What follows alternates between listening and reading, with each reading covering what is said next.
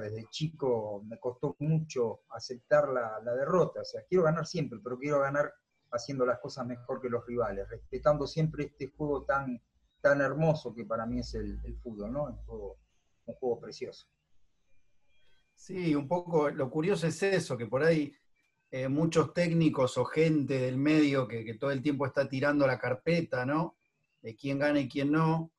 Y en su caso, con el valor que tiene sobre el juego y sobre otras cuestiones, cualquier otro técnico que, hubiera tenido esos logros, todo el tiempo estaría, digamos, chapeando, carpeteando con eso. Y bueno, claramente no es el caso. Ahí está que aún así ganando, mantener los valores y seguir trabajando igual, porque es lo que uno cree. Sin duda, sí, sí, sí. Eh, sí, algo que a mí me, llamó la atención en su momento es que habiendo tenido logros importantes en el fútbol en cuanto a, a, triunfos logrados, campeonatos logrados, eh, no, no logré progresar.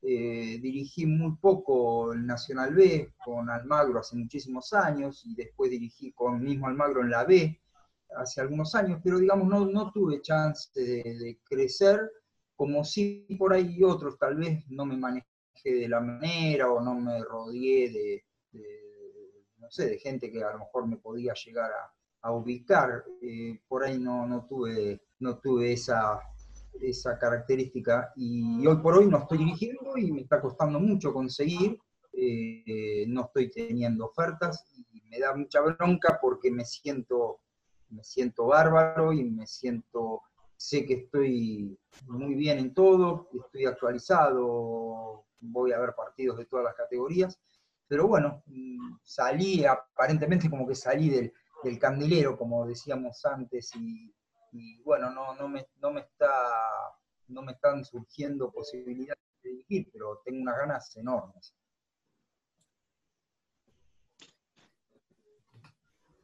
Sí, sí, eh, Néstor, acá, Pablo. Eh, vos ahí recién dijiste que un poco en, eh, en, cómo, en cómo ubicarte para conseguir, para, digamos, para dirigir una categoría más allá de la C, ¿no?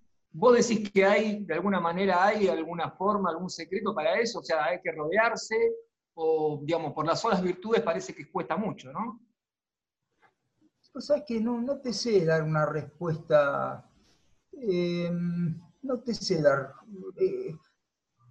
A mí me llamó la atención eso. Tal vez mi, tal vez mi manera de ser, mi manera de manejarme siempre en el fútbol y en la vida, diciendo lo que pienso, sin ningún tipo de vueltas, porque yo siempre dije lo que pienso de todo, respetando absolutamente al que piensa eh, totalmente diferente a mí, pero, pero nunca, nunca me acomodé a las circunstancias, nunca hablé bien de alguien porque convenía, ni dejé de hablar mal de alguien porque no convenía. Siempre defendí el fútbol que, a mí me gusta transmitir eh, y siempre ataqué a otro tipo de fútbol que para mí, para mí le hizo mal a, este juego que, insisto, es tan, tan lindo.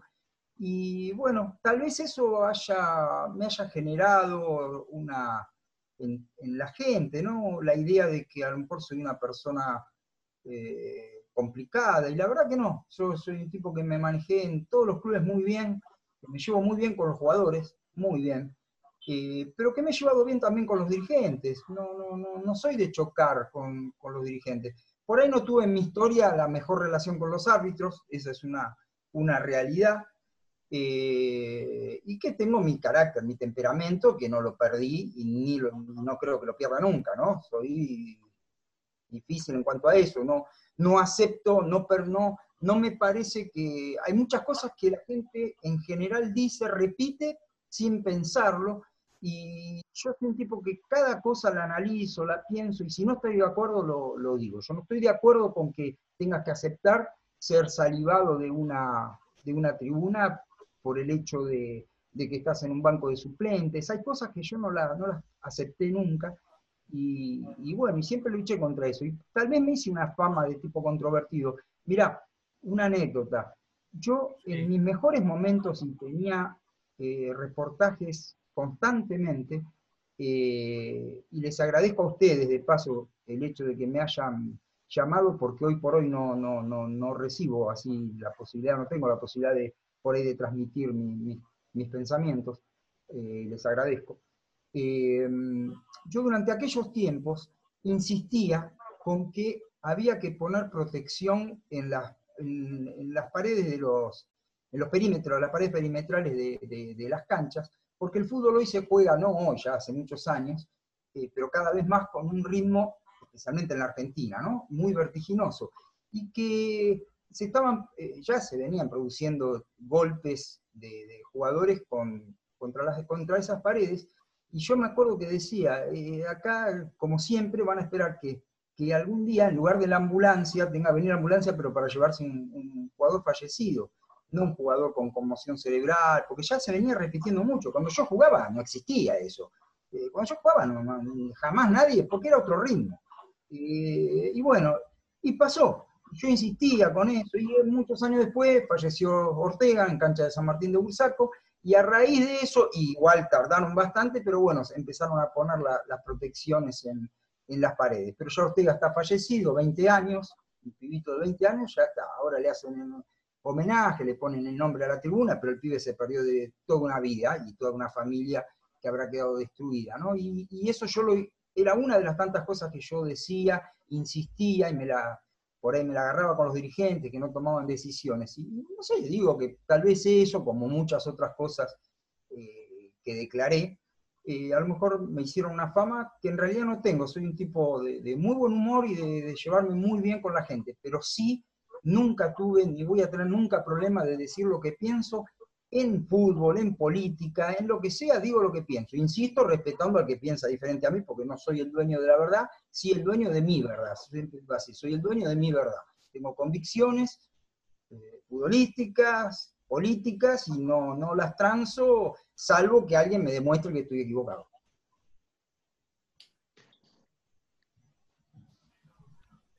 ¿Vale? Ah, bueno, voy yo, voy yo entonces. Hola Néstor, ¿cómo estás? Alexis. Eh, a mí me queda mucho la imagen tuya de, de esa última etapa en Almagro, que yo, eh, bueno, también te vimos en Chupanqui, pero que justo te agarró una etapa digo, no, es responsabilidad tuya, ¿no? Pero digo, después vinieron otros dos técnicos, tuvieron 30 partidos sin ganar, y ese mismo año terminan ascendiendo después de estar 30 partidos sin ganar. Eh, y ahí dijiste algo como que después de Almagro como que te iba a volver a, costar, eh, como que te iba a costar volver a dirigir.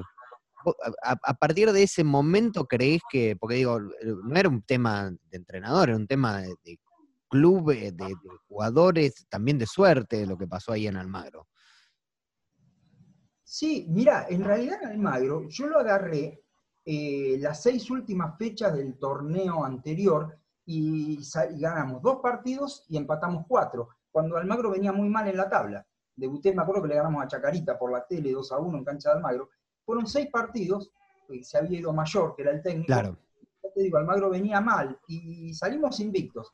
Después de eso vino el receso y un problema muy grande porque el, club quedó acéfalo, eh, hubo elecciones, se tardó muchísimo, eh, los jugadores, muchos jugadores como Bonfigli, delantero, se, se fue eh, en principio Atlanta, el arquero Centeno se fue al Mirante Brown, se fueron varios jugadores. Llegó la comisión nueva, me confirmó a mí, y en realidad Arrancamos un primer partido, me acuerdo que perdimos con Morón, que fue increíble, con 2 a 0, eh, increíble, porque por la tele, pegamos tres pelotas en los palos, nos perdimos, buenos goles increíbles, pero eh, con el goleador de, Morón nos hizo dos goles, Ackerman, eh, bueno, y nos ganaron partidos, pero que, que merecimos ganarlo, merecimos realmente ganarlo. Pero bueno, después tuvimos altibajos, eh, le ganamos a Platense en Platense 3 a 0, y ocho días después de eso me echaron. Perdimos dos partidos 1 a 0, dos partidos medio, medio, así, porque podía haber, podíamos haber ganado 1 a 0, perder 1 a 0, empatar 0 a 0, partidos parejos.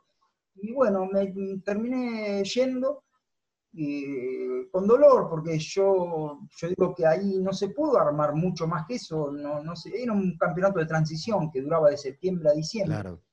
Y sí, me acuerdo, es verdad lo que decís. Yo dije, me va a costar mucho, me va a costar mucho volver a dirigir. Yo, para mí esa era una linda oportunidad en primera vez, dirigir al Magro. Y creo que no me equivoqué en lo que, lo que dije, porque como muy bien decís vos, eh, Almagro estuvo 31 partidos después eh, sin ganar. Pasaron dos técnicos que no pudieron ganar y después llegó Ruiz que también de entrada tuvo cinco partidos sin ganar, pero después empezó a levantar, terminó clasificando y como pasa muchas veces que clasificás de última, terminás ascendiendo y, la verdad un mérito grande porque evidentemente logró eh, revertir la situación y, ascender de categoría. Pero, pero me costó, sí, es verdad que me, costó después de eso, los últimos años dirigir, eh, creo que después de eso, si no me equivoco, volví a Excursio, eh, creo que fue después de Almagro, sí, sí y bueno, lo de Yupanqui, y entre medio estuve en Huracán, que dirigí la, primero la séptima y después la cuarta de Huracán, durante un año. Pero sí, me, creo que, no me equivoqué en que me iba a costar mucho conseguir. Además, no solo a mí, ¿no? Eh, somos muchísimos técnicos cada vez más. Y, bueno, los, los dirigentes eligen técnicos en general que han hecho las mejores, salieron campeones o algo así, y bueno, a mí las últimas campañas no me tocó salir campeón, y, bueno, como te dije recién, me está costando mucho conseguir hacer algo que, hago con, con absoluta honestidad y con mucha pasión, que es ser director técnico de fútbol. Sí. Néstor, ahí antes decías algo este, sobre tus fuertes convicciones futbolísticas y políticas. Vamos, empecemos por las futbolísticas. Siempre eh, te, has enrolado en lo que se llama el menotismo, ¿no? Te has definido como un técnico menotista. En esta escuela, en este debate que atraviesa el fútbol argentino hasta el día de hoy, ¿cómo definís al menotismo, pero también cómo definís a la otra escuela, al, al bilardismo? Nos gustaría, si podés, este, hacer una reflexión sobre eso. A ver, yo tengo obviamente más edad que ustedes. Yo recuerdo lo que era la Argentina eh, previo a, la llegada de Menotti. Eh, por eso soy tan defensor de, Menotti, porque Argentina no existía, no había organización, no había nada. Menotti le dio una organización, le dio un montón de cosas. Entonces, yo no valoro a Menotti porque se ganó el Mundial 78. Eh, porque ahí hubo partidos que Argentina jugó bien, otros que no jugó bien. Eh, para mí lo, importante fueron las convicciones, el convencer al jugador argentino que, no, que el jugador europeo no, no era más rápido ni corría más, que en ese tiempo nos habían convencido de eso. Eh, yo creo que el gran mérito de Menotti es ese, y el fútbol obviamente que me identifico con, ese fútbol. Con el, con el otro, pasa que por ahí me, me tengo que controlar cuando, cuando, por ejemplo, ahora todo el mundo habla del Mundial 90, ¿no? Tantos años. La selección del 90 fue para mí, para mí, ¿eh? Esto para mí, la peor selección argentina de todos los tiempos, pero la peor y por lejos. Ahora, claro, te ponen, eh, cualquiera que te ve te dice, campeón del mundo salió. Entonces a mí me gusta analizar las cosas. Salió su campeón del mundo, ¿quiere analizarlo? Bueno, jugó siete partidos. ¿Cuántos ganó? Dos. Los dos partidos que ganó, eh, a Rusia lo robamos. Le dieron un penal, no le dieron un penal a Rusia, una mano de Maradona terrible y no lo cobraron. Y le echaron un jugador a Rusia, quedó con 10 ese fue el partido que ganó. Y el otro fue a Brasil, que nos comimos un baile terrible y después la genialidad de Maradona y la definición de Caniche hicieron que ganemos un partido que fue increíble porque era para perderlo por cuatro goles. Esos son los dos partidos que ganó la selección en el 90. Después fue horripilante. Y nos pasamos 10 años o más, o 20 o 30, llorando un penal que si lo ponemos en YouTube y lo miramos, genera dudas si fue o no fue. Es el día de hoy que genera dudas. Pero nadie dice que un ratito antes hubo un penal clarísimo para Alemania que no se cobró. Y también hubo un penal para Argentina. Muy tonto que hicieron los alemanes, un penal. Pero el penal para Alemania fue clarísimo. Y nos pasamos llorando. Pero resulta que ahora todo el mundo está hablando en estos días de la selección del 90 y dándole un, a un... Cuando hace seis años Argentina también salió subcampeón del mundo, pero con otra imagen. es más, perdió una final que para mí no mereció perder. No, no, no, muy bien. imagen y otra imagen. Y nadie se acuerda de que salió subcampeón del mundo hace seis años Argentina. Y no, rememoramos el Mundial 90 como que fuera una hazaña. Fue para mí, insisto, la peor selección argentina de todos los tiempos. Muy mal conformado, muy mal elegido los jugadores. Terminó jugando un, marcador central, eh, Lorenzo, que era desde mi punto de vista un marcador central muy limitado, muy limitado, bueno, llegó a jugar, lo, citaron para la selección, llegó y terminó jugando de volante central, Lorenzo. Es decir, er, cosas que, yo no las puedo creer, pero claro, otro se calla la boca, porque que yo diga esto ahora, acá, eh, suena a alguno a decir, eh, ¿cómo? Le falta el respeto a, a, los jugadores del Mundial 90. No, yo no falta, yo digo lo que vi, yo digo lo que opino. A mí no me van a convencer otra cosa porque lo vi. Eh, fue la peor selección argentina y tuvo la gran suerte. La final, si ustedes lo ponen y miran la final, Argentina no solo no cruzaba la mitad de la cancha, porque no cruzaba la mitad de la cancha, pero lo peor es que no lo intentaba. Lo único que hacía era no pateó al arco. pateó al arco. Sacarse la pelota encima y que pase el tiempo. Y esa selección, capaz que terminaba empatado y llegaba a los penales y era campeón del mundo. No, no, prefiero prefiero no salir campeón y que no quede la estadística, pero dar otra imagen, como dio hace seis años.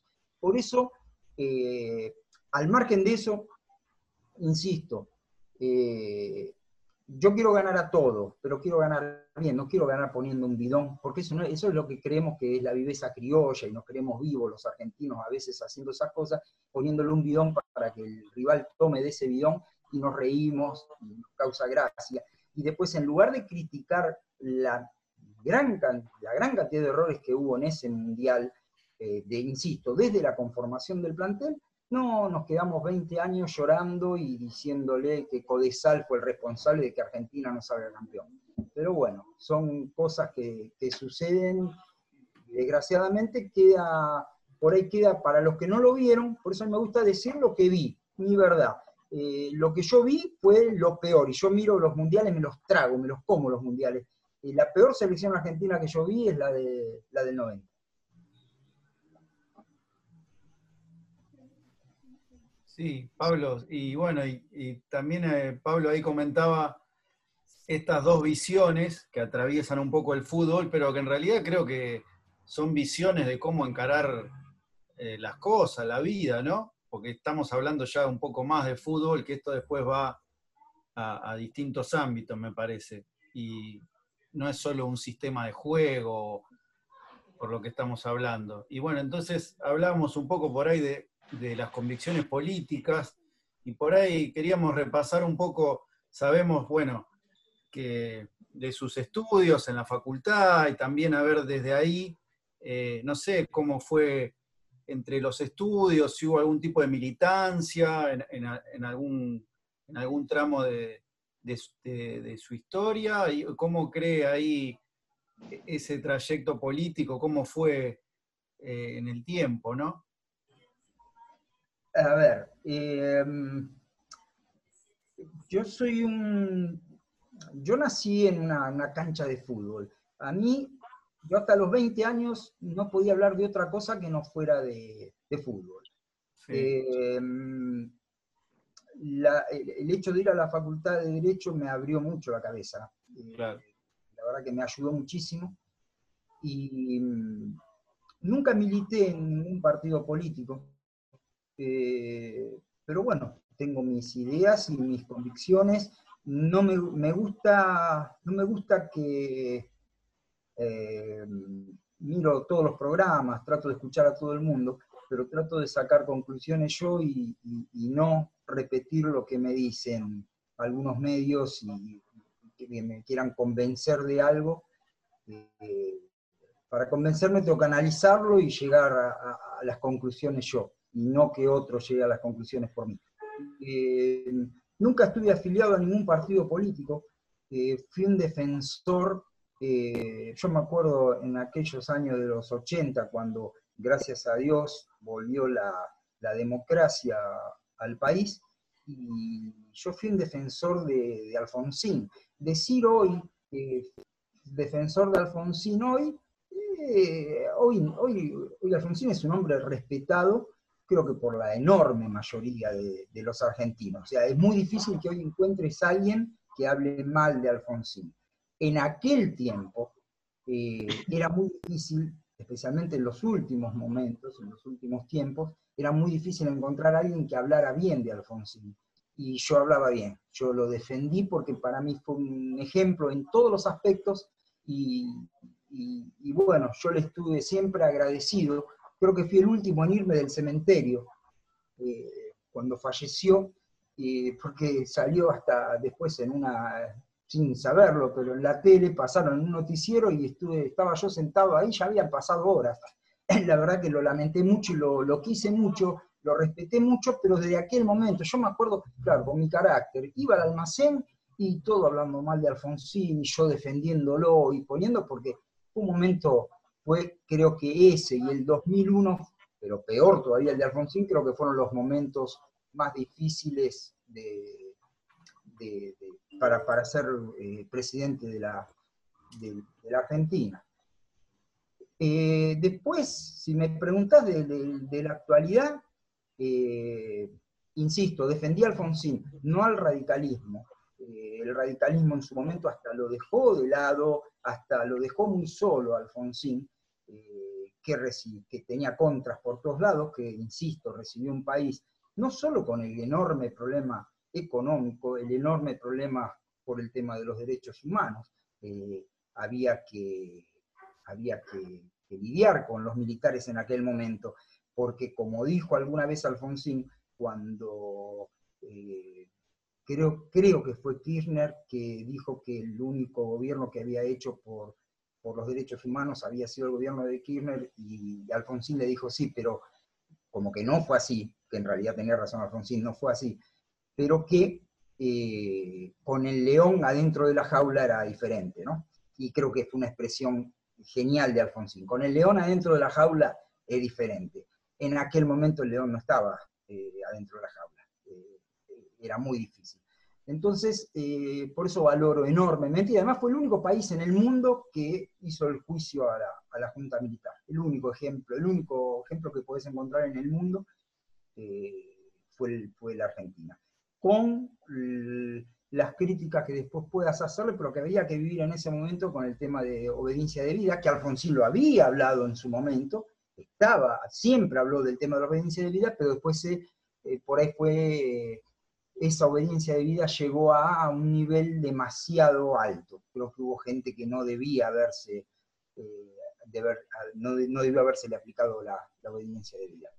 Eh, el punto final fue diferente porque el punto final era para decir, bueno, hasta acá, y, todo el mundo empezó a meter denuncias y denuncias, o sea que eso no, muchos critican el punto final, no tuvo muchas consecuencias, la obediencia de vida sí. En cuanto a la actualidad, eh, yo creo que pasamos cuatro años que fueron de los peores que recuerde, junto con la época de Menem, creo que los cuatro años del gobierno de Macri, desde mi punto de vista, insisto, ¿eh? Desde mi punto de vista fue lo peor que, vi. Eh, soy un enorme defensor de, Cristina Kirchner, eh, enorme defensor. No me creo y ahora están saliendo a la luz un montón de, mentiras eh, basadas en, muchos medios de, comunicación, de muchos periodistas que en lugar de objetivamente informar a la gente, creo que se han pasado cuatro años haciendo otra cosa y mintiendo. Y, vuelvo a repetir porque no me gusta que alguien piense que, que lo que yo digo es la verdad de todo, es mi verdad nada más. Eh, yo soy un enorme defensor del gobierno de, Kirchner porque me parece que, insisto, después de, Alfonsín, creo que es el, el, gobierno que tomó el país en, eh, más destruido en aquel momento después del 2001. Eh, y en cuanto a la actualidad, me parece que Fernández es un hombre democrático, preparado, que está haciendo las cosas bien, que Argentina se manejó bien con el tema de la pandemia, porque si no estaríamos llorando muchísimo más muertos, y que como dijo yo trato de escuchar todo, el problema acá no, no, no es la cuarentena, el problema acá es la pandemia, y, bueno, desgraciadamente ya murieron, aunque parezca mentira, más de mil personas, muchas más de las que murió, de las que murieron en la guerra de las Malvinas, digo, del, lado argentino, ¿no? Los argentinos en Malvinas murieron 600 y pico, y para los que dicen que la cuarentena o que esta, que esta pandemia no existe, yo digo, mirá que ya murió el, doble de argentinos murieron, de los que murieron en la guerra de las Malvinas. Y, bueno, creo que este gobierno se manejó muy bien en ese aspecto, me parece muy bueno que la reta eh, esté, estén funcionando como equipo con el gobierno de la ciudad, siendo de un partido opositor, y bueno, espero que esto pase lo antes posible que este problema es a nivel mundial, no es un problema que nos pasó solamente a los argentinos, por eso se habla de pandemia, y que todos los gobiernos, todos los países que tomaron decisiones diferentes en cuanto a no hacer cuarentena y no, no, no dejar que, que, la economía se caiga, se cayó igual. Hoy decían que esta crisis no, no, se remonta a casi dos siglos atrás, 1870, dijeron que fue la peor crisis y que después viene esta, o sea, que supera la crisis del 30, por lo menos por lo que entienden, dicen así. Entonces es un momento muy, muy difícil y bueno, me parece que, lo, están manejando muy bien acá en la Argentina. tal vez haya errores y cosas que corregir, pero es muy difícil luchar contra algo que no se conoce y que, no se sabe cómo, cómo combatir, ¿no? Y hay que experimentar. Néstor, eh, a mí me gustaría hablar... Eh, estuviste laburando en Huracán y eh, sos un tipo de convicciones como muy fuertes, muy marcadas. Eh, ¿Cuánto, digamos, cuánto es verso eh, y cuánto es realidad en esta cosa de la formación? ¿Cuánto le podés cambiar a un jugador con, con, marcar determinado tipo de conductas que no tienen que ver lo, cómo se manejan dentro de la cancha o en, el fútbol, sino en la vida, ponele? Eh, a ver si, entendí bien lo que apuntas. Eh, yo hago mucho hincapié eh, en las charlas con los jugadores, donde toco muchos temas, no solo los futbolísticos. Y, bueno, trato, a veces logro, por lo menos con algunos, de, insistirles en, que la vida del jugador es corta y que el fútbol es lo más lindo que yo conocí en mi vida. No conozco nada más lindo que el fútbol. Eh, entonces, que muchos pensamos igual en Argentina, pero que se tienen que preparar, que este es un país muy difícil, que se tienen que preparar, que no pueden apostar al fútbol exclusivamente, porque son muy poquitos los que llegan, y de los muy poquitos que llegan son muy poquitos los que económicamente logran eh, afianzar. Eh, eh, pero además de eso, a los treinta y pico de años sos muy joven. Yo cuando era chico, uno tiene, otra idea. Yo, yo no pensaba en el mañana, no pensaba en... La vida dura más de lo que uno cree. Claro, y yo quería jugar al fútbol. Pero yo le insisto a los pibes, se tienen que preparar, tienen que estudiar, porque además aún cuando les vaya muy bien en lo económico, después a los treinta y pico de años tenés toda una vida por delante, y entonces tenés que estar preparado para enfrentar esa vida.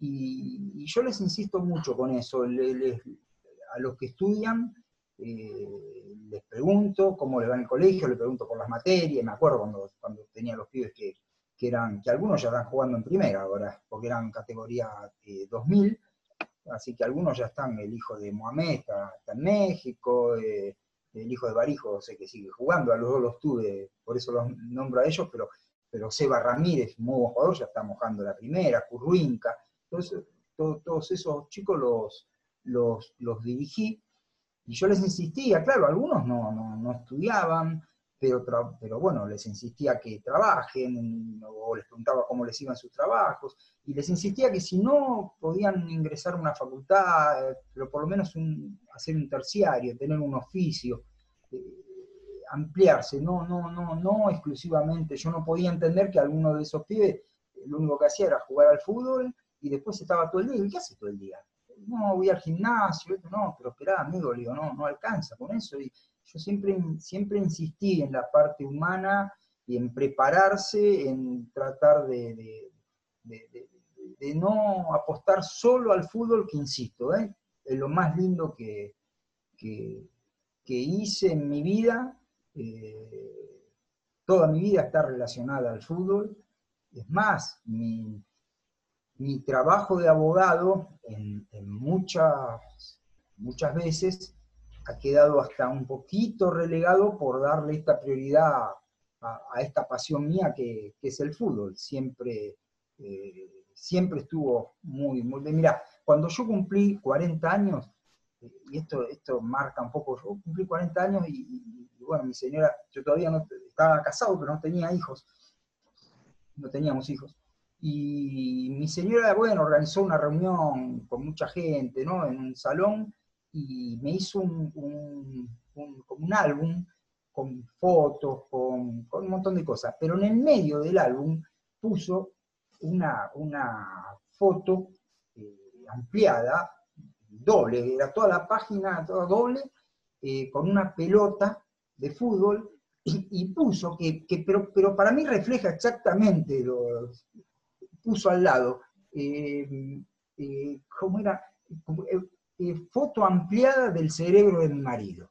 y creo que eso define mucho lo que, lo que me vincula a mí con el fútbol. Esa pelota de fútbol, que era la foto ampliada de, mi cerebro puso. toda mi vida estuvo muy relacionada con el fútbol, pero creo que tuve la virtud y la buena suerte, uno dice la suerte, yo siempre aclaro la buena suerte, porque la suerte puede ser buena o mala, ¿viste? uno a otro le decía suerte y bueno, sabes si está diciendo buena o mala. Tuve además la buena suerte de nacer y vivir en una familia de clase media, que me permitió la posibilidad de estudiar. Yo hice mi sacrificio, mm, saliendo de, allá de la cancha de Almagro y ir a la Facultad de Derecho. Eh, sí, hice mi sacrificio, pero bueno, tuve la posibilidad que otros no tienen, muchos otros no tienen por ahí de, poder hacer una carrera universitaria.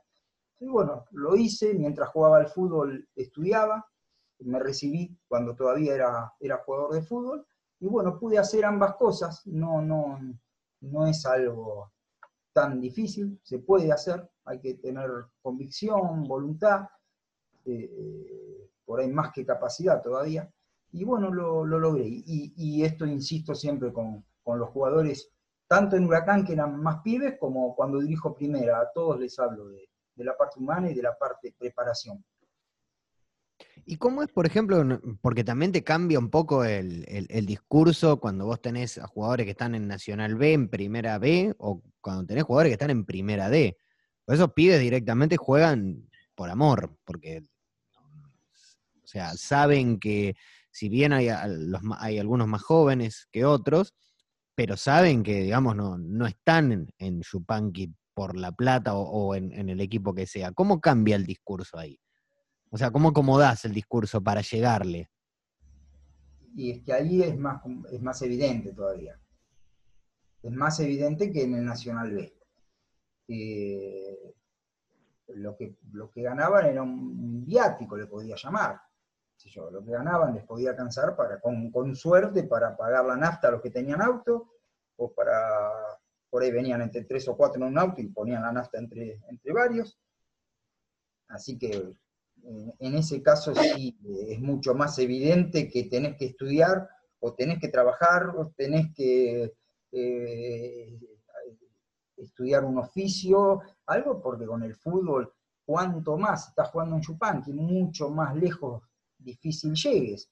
Y a medida que van pasando los años, lo que pasa que la misma pasión eh, que yo tuve toda mi vida y tengo por el fútbol, la encuentro en, los jugadores de Chupanqui como la encontraba en los jugadores de Almagro, una pasión enorme en este país, el, juego del fútbol, y, pibes que, hacen un sacrificio enorme, porque, a ver, eh, gente que viaja, eh, yo lo he hecho, yo jugué un año en Verazategui y no tenía, fue en la época de la hiperinflación de, de Alfonsín, y a mí no me alcanzaba la plata para ir, con, tenía un 128 y no podía ir, no, me alcanzaba la plata, tenía que ir viajando tren, subte, tren y después caminar un montón de cuadras desde la estación hasta llegar a la cancha de Verazategui. Cuando volvía, llegaba de noche, encima ese año falleció mi mamá, eh, bueno, el sacrificio, pero así como yo hacía eso, tenía el negrito peloso que vivía en Moreno y viajaba de Moreno a Verazategui todos los días para entrenar y dirigiendo ahora... Eh, en este caso Yupanqui, que fue el último club, eh, también había jugadores que viajaban, pero muchísimo, muchísimo, que vos decís, y, por ahí lo que ganaban, gracias si le alcanzaba para compensar esos, esos viáticos. Pero bueno, el argentino tiene una pasión enorme por este juego y hace sacrificios, pero yo digo que, está bárbaro hacer esos sacrificios, pero a la par hay que tratar de compensarlo con lo que hablaba recién.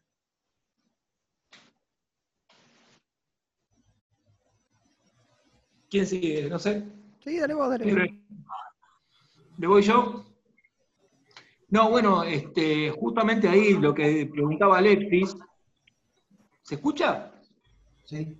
Sí. Lo que preguntaba un poco Alexis, ¿no? De, cómo trabajar con. pararse delante de, distintos grupos. Se fue.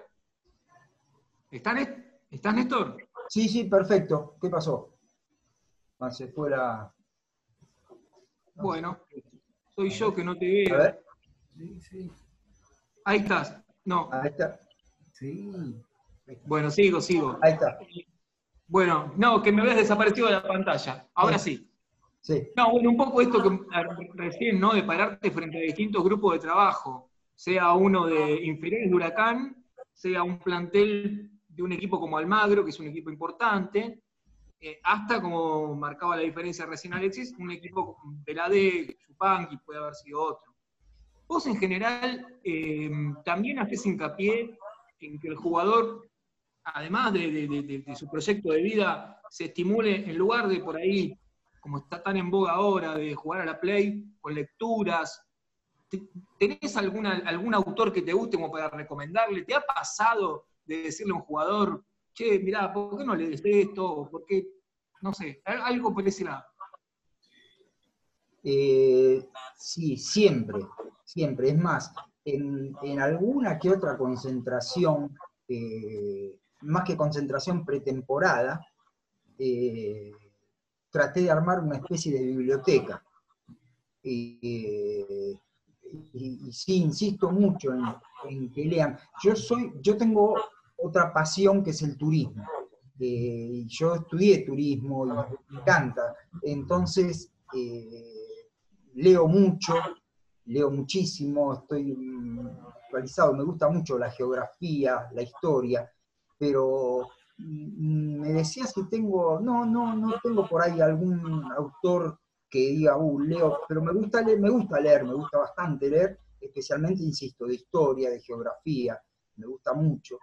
Y, yo en esas pretemporadas, ya te digo, por ahí alguno de los, de los más eh, vagos eh, lo ponía como, como, como llamarle bibliotecario, ¿no? Como que él era el encargado de, entregar libros a, compañeros y, fomentar, fomentar la lectura, porque eh, hoy es muy difícil, hoy es muy difícil para la juventud eh, en este país es muy difícil porque hay, muchos, hay muchas eh, tentaciones. Eh, en mi época la droga, prácticamente yo, no, yo no, conocí la droga, yo no conocía amigos que estuvieran y, después con el tiempo se hizo esto demasiado común.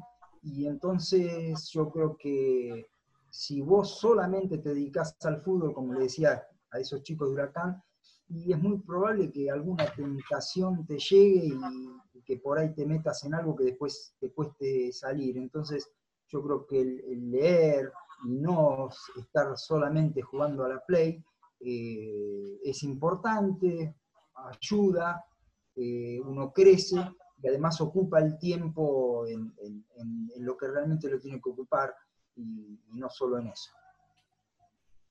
Bien, sí. Sí, creo que igual son cosas que pareciera que no, pero se ven, ¿no? Eh, la bajada que hace un formador, en este caso, con el grupo, más allá de lo futbolístico y lo humano, como hablamos.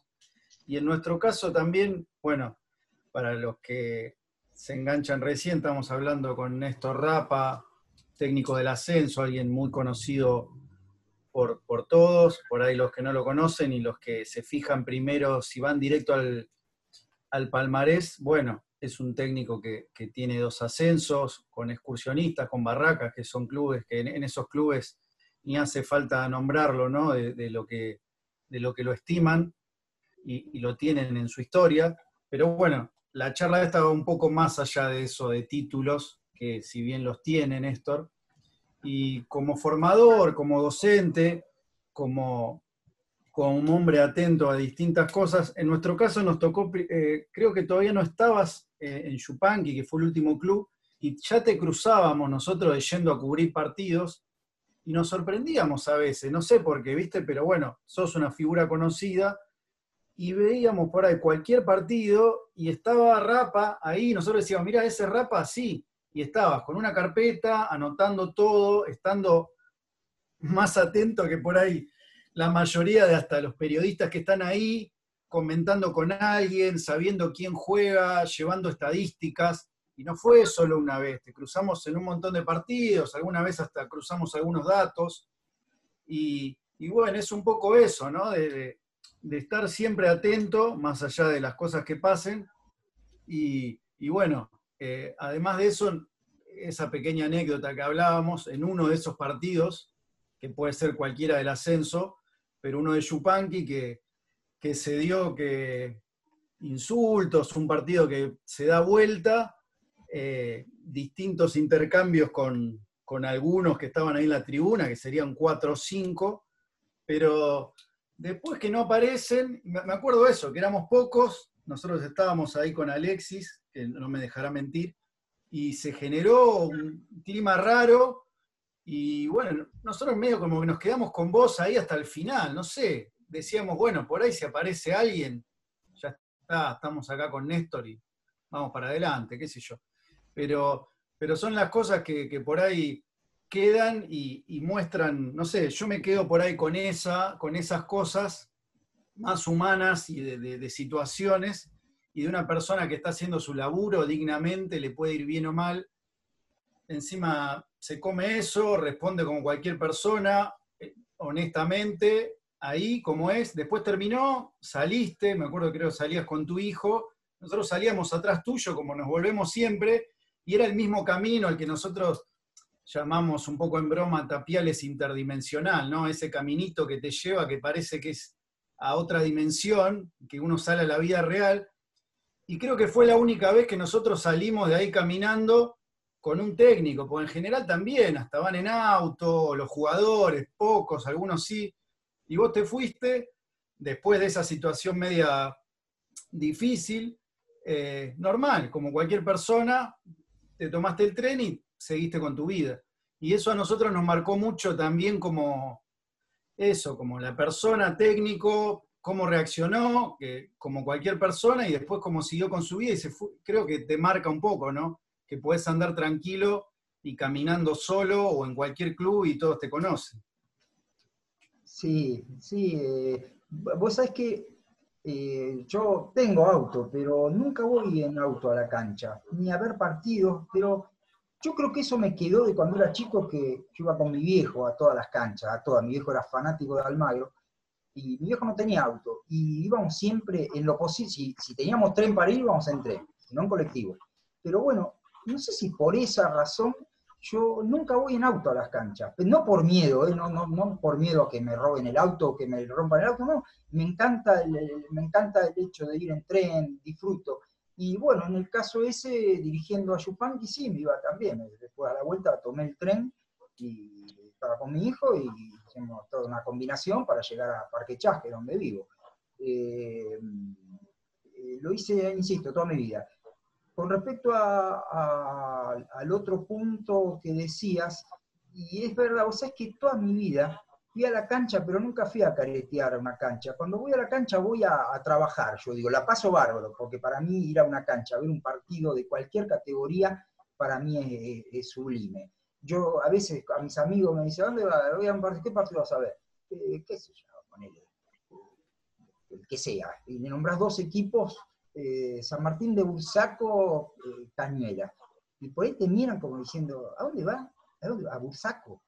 A ver, San Martín de Bursaco, Cañuela. Y te miran como diciendo, y yo digo, esto es tan loco, esto no entienden lo que, lo que es disfrutar. Yo disfruto yéndome a San Martín de Bursaco, a Claypole o a donde sea, en tren, llegando a la cancha, disfruto. Ahora después trabajo, porque miro el partido, pero me anoto todo, las formaciones, las características de los jugadores, porque siempre pienso que cuando llega fin de año, y, tal vez, porque también eh, estoy dirigiendo un equipo y voy a ver partidos de todas las categorías, y me anoto todo, porque cuando llega fin de año y te ofrecen un jugador, bueno, no, no, no podés tener en la cabeza a todos, entonces yo, mm, esas guías que me armo con características de los jugadores, me sirven como para tener ya alguna que otra referencia.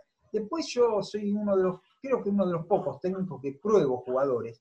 Eh, a mí no me gusta cerrarle la puerta a nadie y yo pruebo jugadores. Eh, a veces es eh, porque no me gusta, insisto, cerrarle la puerta a nadie, la gente se entera, lo sabe y, me, caen jugadores a roletes y, a veces pruebo cantidad de jugadores. Pero yo digo que si uno de, los 100, 200 jugadores que probás uno, uno llegás a, fichar para el club, estás beneficiando al club. Eh, y yo me pongo la camiseta del club que dirijo. Cuando el club que dirijo, yo me pongo esa camiseta.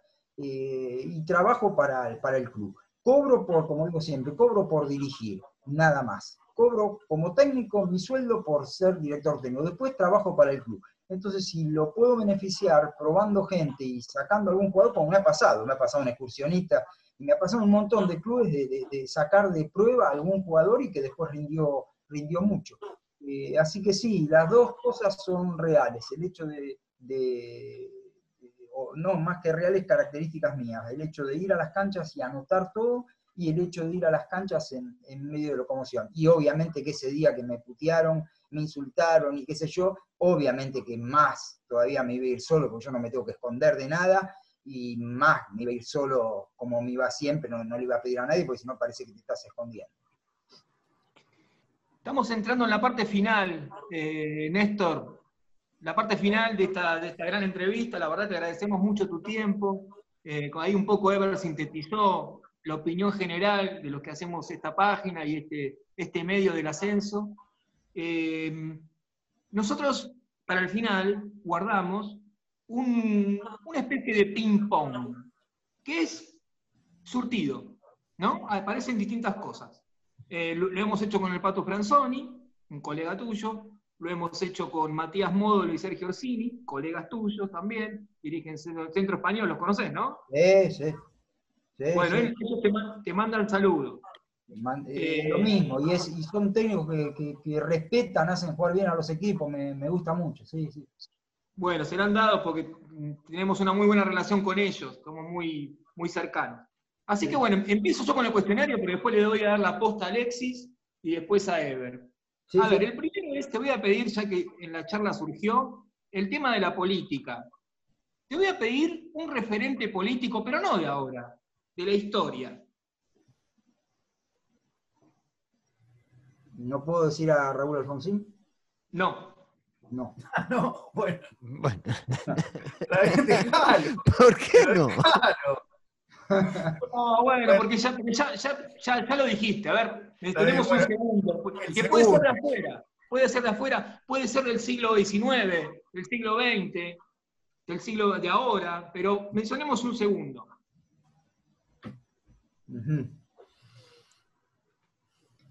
eh... Puede ser un filósofo. No, no, te voy a nombrar a alguien que. Eh, Ilía. Ilia. Muy bien. Eh, Néstor, un, artista o un grupo musical. Y, dame eh, un porqué.